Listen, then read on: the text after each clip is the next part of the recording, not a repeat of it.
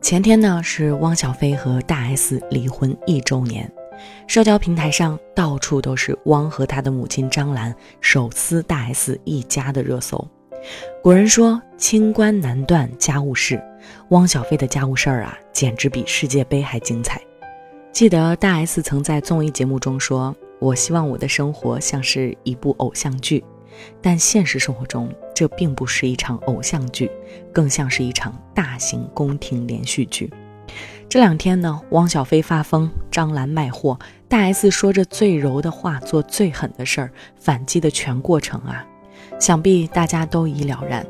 当所有吃瓜群众还沉浸在这场闹剧，接下来还会有什么反转时，新闻的一组数据证明了这场离婚一周年的撕逼大战，或许是汪小菲的母亲张兰的一场成功的营销策划。十一月二十一日当天啊，汪小菲冲上热搜第一，张兰呢连开五场直播，在线人数高达十万人。麻六记的销售额也暴涨，较近期平均销售额上涨了百分之五百。果然啊，发疯的汪小菲，卖疯的张兰直播间。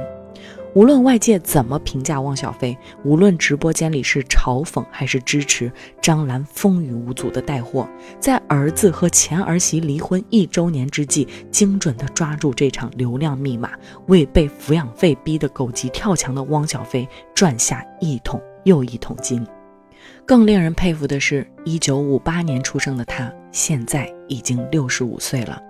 六十五岁的他，早上给 S 妈语音撕逼，中午写微博发声明，下午拍摄短视频，晚上开直播到凌晨。试问，这种拼命的状态，我们有几个人能做到？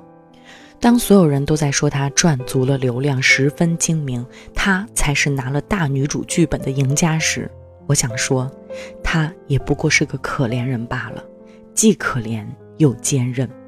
从小缺失父爱，母亲改嫁，年少时家庭遭遇变故，全家从北京下乡到武汉，过了十年农村的苦日子。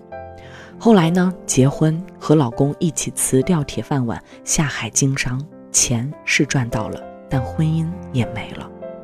三十岁的时候选择离婚，独自一人跑去加拿大打黑工。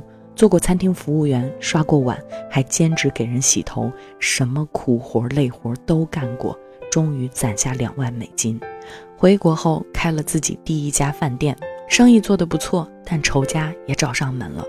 唯一的亲弟弟遇害，生活又重重的跌入谷底。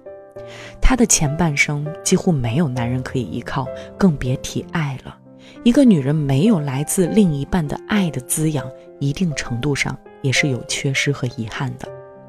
后来呢，他在北京国贸开了第一家俏江南，经营刚有起色，就赶上了非典，但他还是挺过来了，一手把餐饮店从零做成奥运会和世博会的服务商，距离上市仅一步之遥。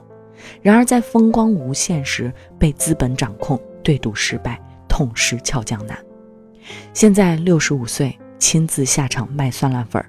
近一个月开播八十场，当直播间里大量充斥着家长里短，那个妈宝儿子动不动情绪失控出事儿时，他总是免不了出来替儿子擦屁股。这样的事儿啊，张兰不知道做过多少遍了。